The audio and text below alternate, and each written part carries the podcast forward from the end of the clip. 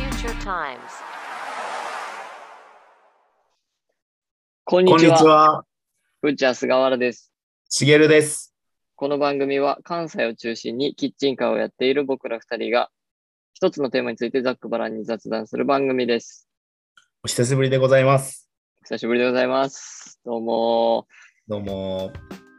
2週間ぶりですね。えっ、と、はいもうこの声の声質はい。から感じ取られるかのように、はい。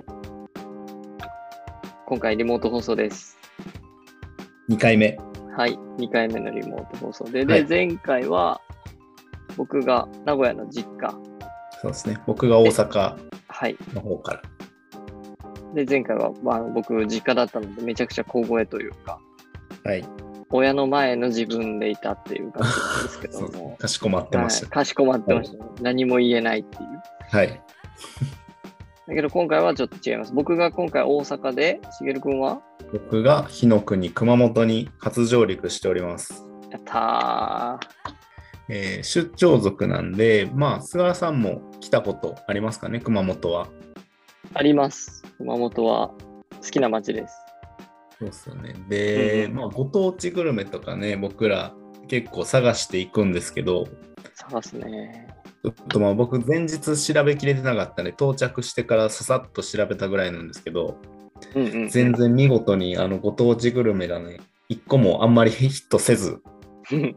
うんちょっと熊本市内からちょっと離れた八代っていうところに来てるのでうんうんうんちょっと熊本市内明日に行くんですがうん。ちょっと今日のね夜ご飯は残念ながらあのセブンイレブン様で済ましたんですけどえ、割と食べる人そのご当地行ったら。僕結構そうですねなん何かしらちょっと見つけて夜か昼かはちょっとご当地かましていくスタイルなんですけど、ご当地かましていくスタイルだった。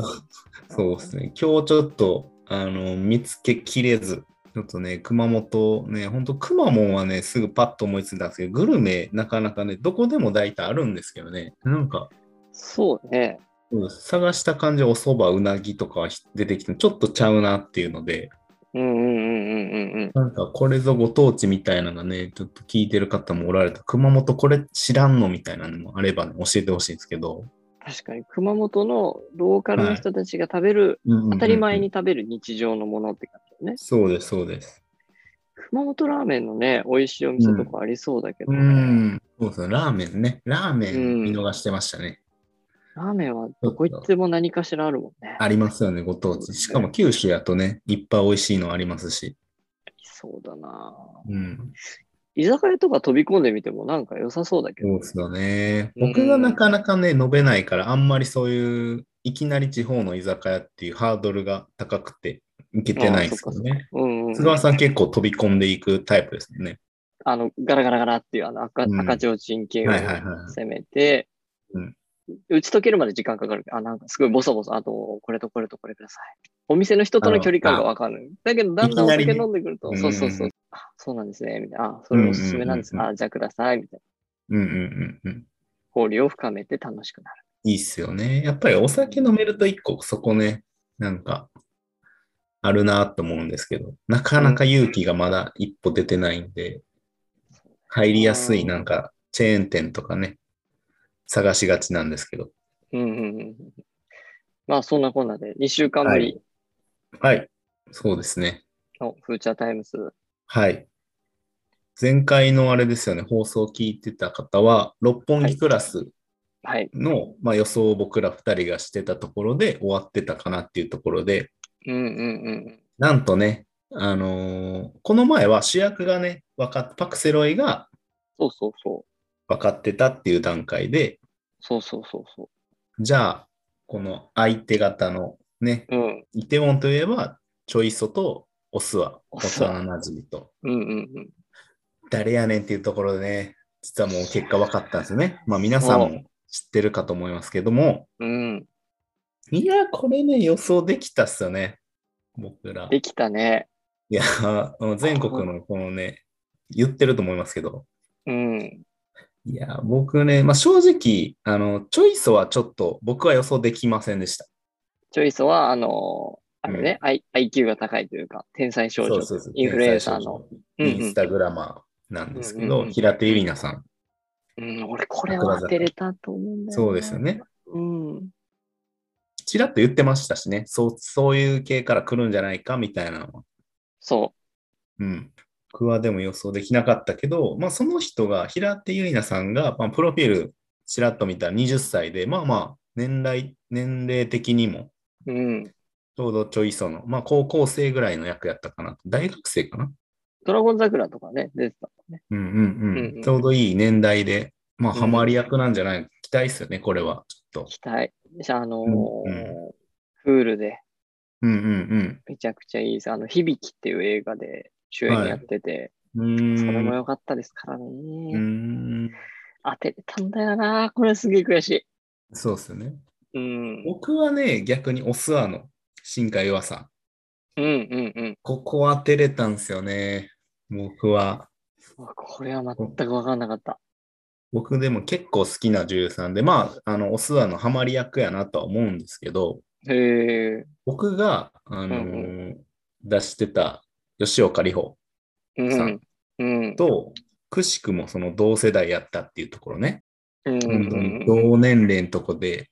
で、僕も結構ね、好きやったのになんでここ出せへんかったのっていうのすごく悔しかったですね。頭の中にはいたのその、頭の中にはラライいンましラたけどインナップというか。そうですねただ、ここの、あの、ちゃんとね、正式な声でお届けできてなかったんで、もう今からね、今更。後出しじゃんけんみたいになっちゃうんで、あれですけど。一番ダサい。ね、ここは悔しいです、でも。う本当ん。そうだよな。でもまあ、今後ね、この後配役がどんどん発表されてくるかなと思うんですけど。うんうんうん。あのーで、お友達とかからは、の意見は、オスアがうん。中条あやみっていう予想も来てて、うんうわ、けどこはいはいこもマッチしてそうだなとか思ったり、うん。あとはあの、アーエンコーヒーの山さんは、はい。西野七瀬うん。いいですね。だったりとかして、ああ、確かにここもありそうだなって思ったけど、違ったね。なんかでも本当、それぞれの六本木クラスが確かに、 そうだよね。面白いんですけど。うん。まあでも、ちょっとあれですね、今回のその配役については、まあもうなんか期待できるかな、今のところ。そうだね。面白そうな。雰囲気を出してますもう楽しみ。で、うん。これ、こういろんな人と話してて、はい。ちょっともうこれ、ちゃんと当てようと。もうこの番組でどんどん当てていこうんうんうんうん。う。でも勝手に六本木クラスも、スタートまで、はいはいはもうちゃんと盛り上がっていこうと思って。い。なるど。ほどなるほど。いいですね、うそんのスタイル。うん。で、俺、もう一回考えたんだけど、はい。やっぱちゃんが会会長はい。僕はあの、中尾明って予想してたんですよ。はいはいはいはいは違う違う違う。い。違う。はいうん。やっぱもっと似てる人がいたから、はいはい。佐藤二郎なんじゃないかと。ああ、はいはいはい怖い佐藤二郎。はい。はいはいはい。あの、福田監督ファミリーみたいなもう振り切れる感じで、うん今日から俺はとかじゃない、はい。普通に怖い。今、パッと佐藤二郎さんのあの顔が出てこなかったんで、うん。ああ、なるほど。今ちょっとググりましたけど、うん。ああ、これ面白そうですね、でも。うん。うでんみんな香川照之とか、そうそうそう、はいはいすごい多かったのよ。と周りの友達とか。まあ結構予想しやすいですよね。うん。あだーけでど、もそう山さん、山さんね、はいい、い予想してて、うんうん会長、あの、木村祐一さん、キム兄なんじゃないかっていう、うん。ああ、なるほどね。ありそ君にでもテレ、テレ朝でしたっけこれ。う。テレ朝。テレ朝で行くかな。なんかね、これネットフリックスで逆にリメイクされたらあるんかなとか思ったんですけど、なるほどな。なんかどんずばできそうな感じもしますよね。ここまでのなんか流れ。なんか結そう構そうそう今をときめくっていう感じでそうそうそう当そうててる感じがすごい僕は今ね、うん。してますけども。いやー、これだからこ、れね、いろいろこう予想していきたいですよね、本当に。当てたい。やっぱみうんんなでこう、喜びを分かち合いたいよね。うん一つぐらい当たり、当たり、当てたい。ちょっと甘噛みしましたけど。うん当てたい、本当に。この、すごい、あの、イテオンクラスって、本当一人一人のキャラが濃いじゃないですか。うんうんうんうんうん。だから結構本当に、まあ、みんなの思う六本木クラスって絶対あると思うんですけど、うん。この群音、あの、嫌な役そう、セロイの同級生、うん。ここ結構大事かなと、序盤は。愚音大事だよなだからやっぱ竹内涼真さんと同い年ぐらいの人になってくるのかなとは思うんですよね。うん。ここでも新田真剣佑とか。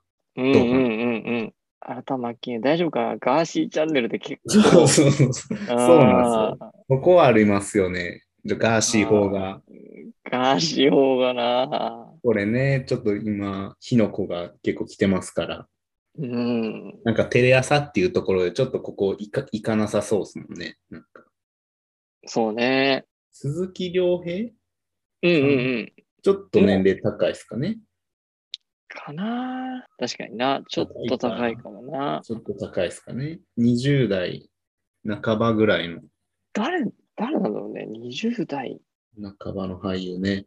うん。で、ちょっとあの、意地悪というか、本当にヒール役でしょ、うん。僕あのーちょうど先週、はい。あの、広瀬すずと、広瀬すずさんと、はい。松坂桃李さんのはいはいはい。ル、ルローの月っていうはいはいはい出てきて、マジっすか気になってま横した。横浜流星さん、はいはいめちはゃい。くちゃ怖くて嫌な役で、うーん。なんかそうらしいですね。そう、DVD う、ん DV、DVD って言っちゃった、DVD 室がある、 はい。 DVD 機室ってなんだよね。 無機質な感じですね。うん DV 機室のあるはい。彼氏役で、もなん広か瀬そすれずすのごい面白いらしいですね。うどんいや、の月。うめちゃくちゃいい映画だった。ーん。だけど、あの、公開翌日に行って、結はい構割と人入ってて、うーん。割と人入ってて、けどまあ、なん7割ぐらい待ってるかなって感じだったんだけうんうんど、うんうん。僕割と早めに席を予約してて、はいはい。当日あのちょっとね、これ脱線するんだけど、うんうん当日、まあ、早めに席を買って、うん。はい。時間になったら行ったのよ。うんうんうん。そしたら横に、右に、ぴったり老夫婦が座って、うーん。いや、空いてんのよ。はいはえ、なんでここ買ったのみたいな。い。わかります。そういうの映画あるあるですよね。そうそうそうそう。で、うんえ、なんでここ買ったのってなってう、んうんうん。で、左隣にも、うんめちゃくちゃ大きいポップコーン買ったうん女性二人組が座ってきて、うーん。他空いてんのよ。はいはいはい。なんでここ買ったのってなっはてい、綺麗に5席が埋まってるの。僕、う、ん。うわ、マジかと思って聞いてるなと思いながら、うん。まあけど、いいやと思って見てたら、うんうん。ブローの月ですごい静かな映画で、はいはいはい。あんまり劇中に音楽が使われなくて、使われてるとしても綺麗なこう、ピアノのはいはいはい。曲が流れたりとかして。うん。これもあのすごいサブスクでサントラ聴けるんで、ぜひ、うーん。かなりいいんだけど、うん。基本静かなのよ。うん。左の女性の二人組がうん。めちゃくちゃポップコーン食うのね。なあ、音がね、聞こえちゃいますね、ポップコーンは。ガサガサと、くちゃらでちょっと、うんうんなんかシーンってこう、引きのある、うん。うん。こうだから、二人が黙って見つめ合うシーンとか、広瀬うんと横浜流星見つめ合うシーンとかでも、うん。うん。なんかこう、ガサガサガサガサ、くっちゃくっちゃくっちゃ。あーってなって、なだんだんだん俺イライラして、全は然いはいはい集中できないってなって、うんあーって思ったら、もう食べきるまで待つしかない。まあそうですね。違う、あー食べ終われってなったら、うん。もうずっと探してんの、左の人、ポップコうんうんーン。で、そしたらもう30分後ぐらいに、うん。うん。右の老夫婦の携帯が鳴り始めて、うーん。で、おおばあちゃんがもう携帯見ちゃうから、しかもパカパカだから、ああ、ライトがね。まっすわぐかるピキってなって、うん久しぶりに、なんて言うんだろうな。あの、映画の予告編の時に流れるさ、あの、うんうんうん。携帯お切りくださいとかさ、注意喚起のやつですうんね。あります。前の座席蹴らないでください以外のことを久しぶりに全部食 らって、本当にね、多分俺もう一回見に行くと思います。あの まあでも、そんな、こう、ストレスを感じた中でも面白かったと。全然集中できなかったけど、本当に面白かった。それでもですよね。そのバッドコンディションでも面白かったってことです、ね。でも、面白かった。これは絶対見るべきです。僕もねすごい気にはなってるんですよね。うん。で、カメラマンの人がパラサイトを撮ってる人だかうら、ーん。ああの全シーン綺麗というか、うーん。なんか、ああ、そっちの世界に行きたいっていうぐらい、うーん。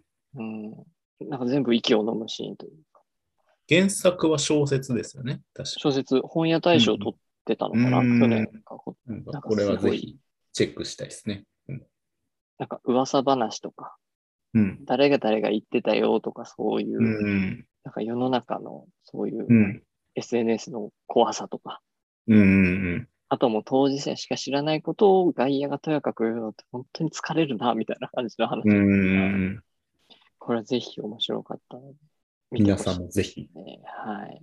チェックお願いいたします。そう、ド僕クタもーストレンジも、ちょっとうん、ドクターストレンジもね、見たかったんだけど、なんか僕はちなみにドクター・ストレンジの方に行きました。はい。見た。見ました。あれを見てないとわからないよって言われて、友達に、えっ、と、ワンダ、ワンダですね。あ、そうそう、ワンダ、ワンダ。はいワンダを見てないとうん、理ワン理ダ。解できないよ。そうですね。若干僕も、あのー戸惑いました。ちょっと横からこうね、囁いてもらいましたから、あの、言ってた人に。へえこっちこっと教えてもらいました。はい、しげるくんは見てなかったんだ、ワンダ。僕は、あの、あの、僕結構あの、かじりマーベルファンなんで、結構あの、 アベンジャーズの最後のやつも結構あやふやで言ってるので、エンドゲーム。エンドゲームも結構あやふやです。で、あの、ちょっとやっぱりもう忘れてるっていうのもあるじゃないですか、やっぱり。いろいろこうあると思うんですけど、本当に。う伏線回収とか結構あるじゃないですか、エンドゲーム。なんかね、このファンが喜ぶというか、わあ、そうきたか、みたいあな。るじゃないですか。だから僕結構そこ、にわかなんで覚えてなかったりとか、なんでこここうなってんのみたいな、あんま気づかないんで、結構こう注釈入れてもらいながら、その、ドクター・ストレンジを見てたという。うん。うーん。なんなら、あの、ドクター・ストレンジの2見てから1見たっていうタイプなんで、あ、スター・ウォーズ形式。あそうですね。うん なので、あの、修行のところから、そこからですから、僕はあの、うんうんなんでドクター・ストレンジのドクターすらなぜか分かっていなかったっていう、あの、それぐらいのレベルで見てました。あの、あはいただただすげえと思いながあ、そうなん だ。ら。はいえ。まあ、そんな僕でも楽しめます。楽しかった。楽しかったですね。えーえ、ちなみに、すごい嫌な質問するんだけど、はい。もちろん映画見てる最中に解説してもらってるわけじゃないよね。あの、すごい嫌な質問されたんですけど、うん、映俺こ画れ見、ながら、回答によっては絶好だ よ。それ多分僕、隣の隣で、僕もポップコーン食べてたかもしれないですね。そうです。え、解説ありで見てた。あの、すいませんでした。めちゃめちゃウィスパーですけどね。めちゃめちゃウィスパーです。めっちゃ、まあ、けど、まあ、まあ、どうだろうね。ドクターステージだったら、ど、ど、どっかんどっかんやってるからいいのか。あ、そうです。あの、それこそ、その、すごい、こう、シーンが静まった時には聞いてないですよ。なんか、やっぱり、こう、わーってなった時に、あちょこちょこちょこちょこって、あ、そうなんぐらいで、ポッて終わるっていささやきおかみぐらい。う。さやきおかみ、その、あせあ。千葉緊張ぐらい。そうです、そうです。本当に、隣の方とか気にしてたんで、僕大丈夫本当笑ってないその、引き笑いとかやってない劇中。その、大丈夫です。解そん説なので。 ね大丈夫です大丈夫です。大丈夫でしたはい。えー、そうなんだ。ちなみに、まあ、僕、このその映画もそうですけど、もう一個、ネットフリックスでハマったのがあったんですけど、えー、今回ね、うん今回ご紹介したいのが、あの、うスパイファミリー。面白いです。知ってますいやいや、漫画ずっと読んでた。ああ、マジですよ。そっちですね。うん、ジャンププラスで。ああ、あの、アニメ見てないですかアニメね、まだ見見れてない。まだ見てないですか、うんあの、もう今更感ありますけど、うんす、ごいあのね、アーニャ。アーニャ、あの女の子。はい。あの、声が可愛いっす。えー、で、まあ、スパイファミリーなんですけど、あの、今テレ東でやってるんですよね、確か。あれテレ東なんだ。うん、うん、うん。テレ東でやってまして、一応知らない方にあれですけど、まあ、敏、もうその名の通り、敏腕スパイの主人公が任務達成のために偽りの家族を作り上げるっていうので、実は殺し屋の妻と超能力者の子供をうんの、まあドタマタホームコメディみたいな漫画なんですけどね。うんうんうん。これのこの殺し屋の妻が、あの、何も知らずに見ながら、まあまあ声優ね、最近こう話題になってますけど、まあもちろんその、ロジャーの主人公の声いいなとか、アーニャとりあえずもっちゃ声可愛いなみたいな。うんうんだったんですけど、その奥さんになる、義理の奥さんになる人の声がどっかで聞いたことあるなと思ったんですよ。うんで、1話見てるときに、え、これどっかで聞いたこと、最近どっかで聞いたことあるって思い出したのが、鬼滅の刃の胡蝶忍の声と一緒なんですよね。うん。えー。そうなんですで、僕結構胡蝶忍さんの声がめちゃめちゃ好きなんですけど、うんうんうん。なんかこう、ささやく感じでこう、殺しますよ、ふふふみたいな感じウのィウィスパーな感じのねウ。ィスパーな感じが好きなんですけど、あ、なので、ぜひ見てください。あの、とりあえずアーニャがめちゃめちゃ可愛いっすね。あの、アニメ。アーはい。ニャアーニャが可愛くて、小島忍の方の声も聞けるっていう。声も聞ける。もう、本当にね、得しかないアニメですね。話も面白い。話もね、面白いですね。もう、一気に、まだ、確か6話か5話ぐらいまでしか配信されてないんですけど、うーん。もう一気見しちゃいましたね。えー、久々に。あの曲はめちゃくちゃ聴いてます。星野源のあ喜劇は毎日聴いてます。いいですよね。すごいですよね。でも、なんか、星野源さんと、確か、オフィシャルヒゲダンディズムかなそうですよね。うん、結構気合入ってるなと思って、すごいよアニメにしては。ね。うん。なんかぜひ、このスパイファミリーの感想も一緒にシェアしたいと僕は個人的に思っております。あ、じゃあちょっと一気見します。お願いします。あの、とりあえずね、その真似したくなります、アーニャが。アーニャのその口調というか。そうテ。だからテンショ次ン回、そうです。今やったら多分キモい男性なだけなんですけど、すあの菅原さんも分かってくれると、もう真似したくなるっていうので、次回の放送はもしかしたらそうだね。出てるかもし二人のちょっと声低めのアーニャがいるかもしれ れない。ない。うん、 まだでもあれですよ、原作しか読んでないから、どんな声かわかんないですもんね、菅原さあ、そうそう、全然わかんない。ん。なんとなくでもアー、アーニャのキャラぐらいが分かってて、そうそうそうそう。なんか漫画を読んでるとこう、うん。再生されるじゃはいはいはいはい。ないですか。そういう人もいるじゃん。うんうんだから思ってるアーニャなのかっていうところも楽しうん。み。うーん、そうですね。そこうもん。気になりますね。確かに。僕、原作から入ってないんで、うん。アうニん。メからもアーニャとして入ったんで、うん。だから逆にその、紙で見てる、ね、菅原さんの脳内で再生されて、アーニャとどれぐらい違うかっていうのも、ちょっと気になるところですね。うん。うん。うん。うん。で、これ原作の方は今、ジャンププラスで最新刊まで読めるんじゃないかな、確か。一気無料でうん。あ、そうなんですか。追っかけれるので、よかったら、おぜひチェックします、僕も。ぜひぜひ。これ、あれなんですよ、僕もアニメ今見てて、あら Netflix で、はい。パリピ孔明っていう、あ、出た。あれやっぱなんか面白いんだよね。僕も、ま、僕もそれ、他もっとアニメ見たいなと思って、2話ぐらいまでしかまだ見てないですけど、うんうんうん。パリピ孔明ですね。ごめん、あの、そうね、あの、諸葛亮孔明がはい。現代に、今のね、この状態、2000、わかんない、何年かの日本にやってきて、ある一人の歌手の人に惚れて、うん。うん。この人をじゃあ一番取ったるわ、みたいな、手伝ったるわ、うんしょこの諸葛亮孔明が、みたいになっうん。て、うん。うん。いろんな戦略を得て、うん。その歌手の人を歌姫に上げていくっていう話。うん。うん。うん。本当にくだらなくて、うん。めちゃめちゃくだらないですよね。めちゃくちゃくだらない。だかうんら本当何も考え、頭をリセットするタイミングすごうい、ん。ものすごい曲とかがダサいんだけど、うん。なんかゾワってくる、その全部英語歌詞で歌ったりとかして、うん。ううわん。あ、ちょっと苦手だってなるけど、うん。うん。それ以外はもう本当に、あははははと笑いながら。うん。だけど、その歌姫の人の声がいいなとか、うん。諸葛亮孔明がすごいな、みたい急になんか歌のシーンだけちょっと本気になりますもんね、あれ。な。そうなんだよ、俺、あすそごいこが結構苦手で、ああ、なんかわかります。おーおーおーみたいな。これちょっと話を戻しましょう。めちゃくちゃ脱線してます。はい。これあれですよ。軍音まで戻るんですか軍、軍音が誰か。確かに。ちょっと軍音ね、ちょっと僕ここで名前だけ出しときたいんですけど、いや全然全然。はい、野村修平さんと、ああ。ちなみに、あとね、これわかるかわかんないですけど、磯村隼人さん。磯村隼人さん。これちょっとググってください。顔見たら、うわ、来そうみたいな多分ね、皆さんなってると思うんですけど、磯村隼人さんね。ああ。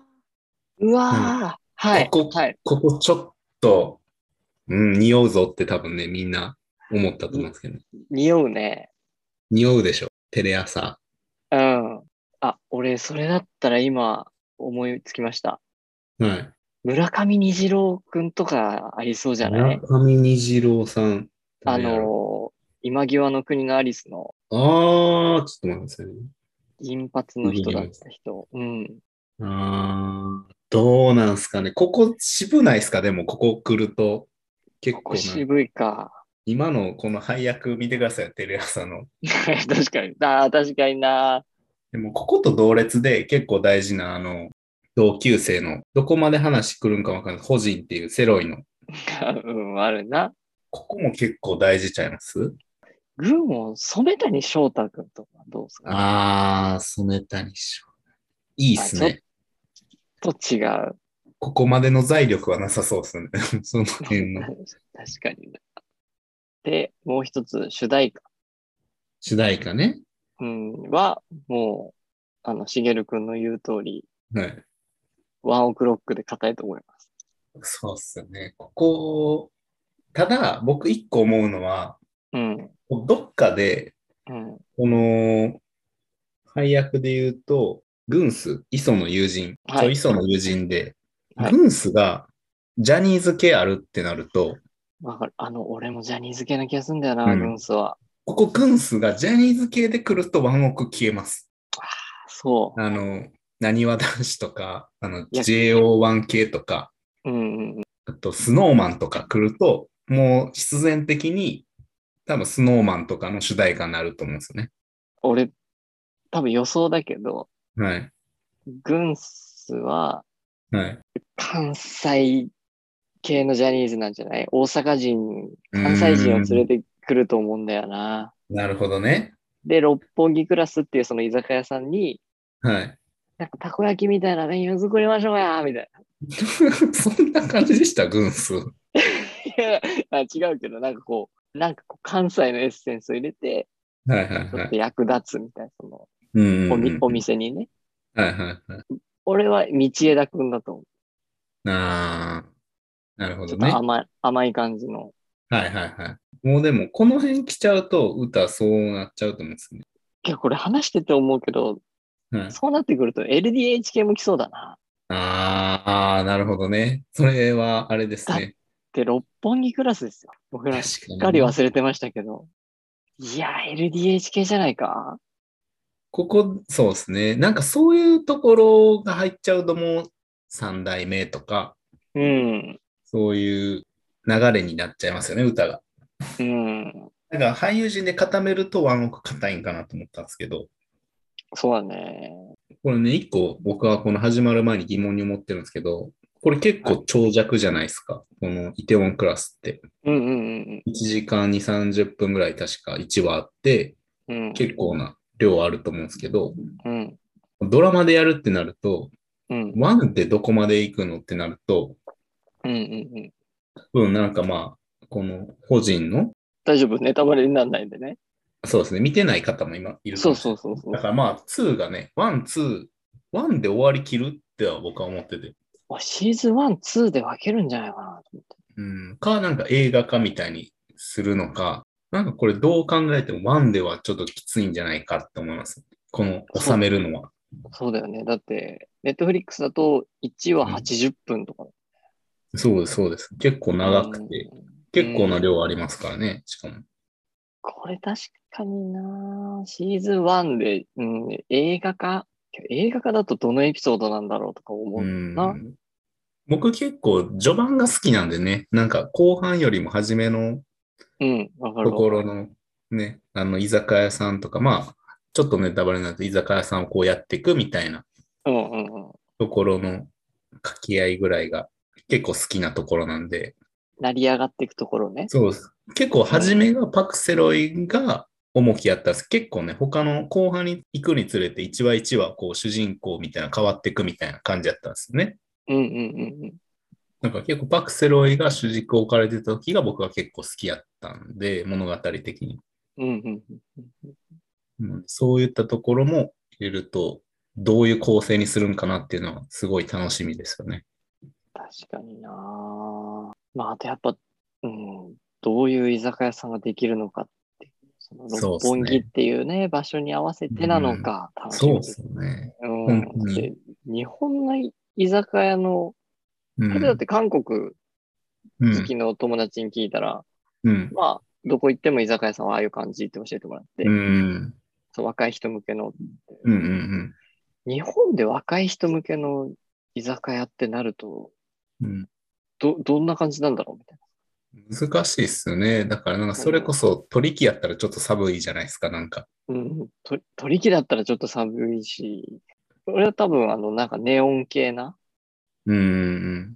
お店ができるんだろうなと思って。うん。そうっすよね。なんかあのー韓国はやっぱドラム缶でなんかね、うん。なんかちょっと味がある感じのうん。ですけど、ああいう店ってやっぱ日本なかなかないっすもんね。ないなぁやし、その、それこそ2、30代が始める店ってなると、ああいう店じゃないじゃないですか。それこそさっき言ってた赤ちょうちんみたいなんて、うん。本当に大将がもう50、60、下手したら70手前みたいなうん。感じやと思うんですけど、なんかその辺の帳尻合わせもね、そうだよね。うん、新興のね、何をやる焼き鳥屋なのかな日本の居酒屋で言うと。うんそうですね、焼き鳥。けどなんかそれで韓国料理居酒屋をやりますって言われても、ああーってななるくないうんそうですね。本格的な韓国料理の居酒屋を建てるぞって言われても、うん。ちょっとそこはまた話変わってきますもんね、そうなると。そうだよね。うん、確かあれ、韓国の家庭料理的なやつですもんね、そうそうそうそうそう。本場は。だからやっぱ日本系の料理になるんかなとは思いますけど。 じゃあおばんざい屋さんか。 おばんざい屋さん、六本木で。美味しそう。美味しそうな。もうしめちゃめちゃ渋いですけどね、めちゃめちゃ高そうですよね。あの服装でおばんざいはちょっとね、考えらんない。これまた皆さん、あの、キャスト以外にも、はいやっぱこんなお店ができるんじゃないかとうんうんうん。いうご意見もあったら、そう意見欲しいですね。はい。うんうん。というわけで、えっ、と、長々と、ちょっと六本木クラスの お話を中心にお話してみましたけど、はい。出店のお話をさせていただきます。久々の出店で、今週の日曜日、はい。5月22日、時間は10時からはい。夕方の3時半まで、奈良県の、ね。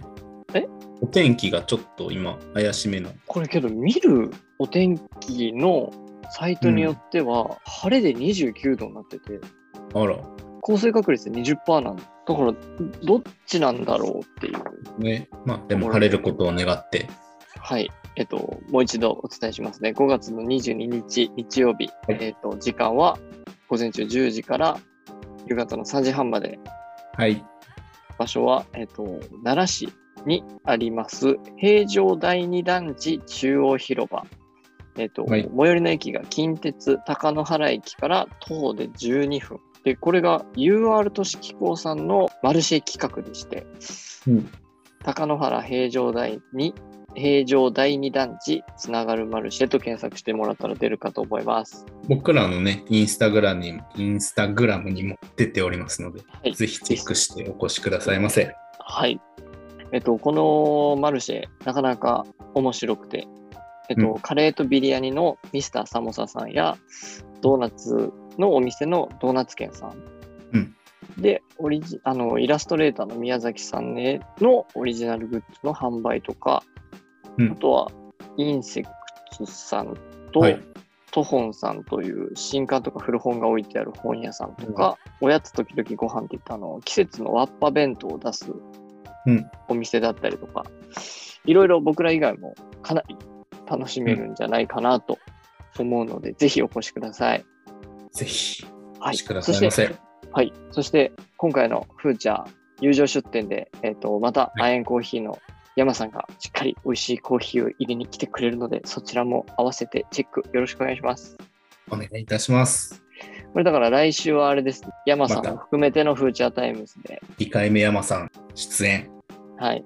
多分また島耕作の話と、六本木プラスの話で、フルフル1時間ぐらい話すんじゃないかなと思うので、楽しみですね。はい。僕、あれからすごいマガポケうん。ダダウンロードしていろいろ漫画を読んでるので、うんうんうん。はい。もう島耕作面白いなと思っていいっすね。いろいろお話ができたらなと思います。はい。では、えっ、と、僕らの日々の活動報告は、はい。インスタグラムで、えっ、と、更新しております。アカウントが、footure アンダーバー、track フーチャーアンダーバートラックスはいとなっておりますので、えっ、と、フォローチェックよろしくお願いします。あとはぜ、ひあれですよろしくお願いします。あとあれですね、熊本の美味しいお店情報と、六本木クラスの、えー、と主題歌と、はい。お店の雰囲気こんな感じなんじゃないかと、キャスト当てなどなど、もう自由に書き込んでいただいても全然問題ないのでよろしくお願いします。お願いします。それでは、えー、と奈良でお待ちしております。元気にお会いしましょう。お相手はふーちゃんの菅原と、しげるでした。それではありがとうございました。あありがとうございました。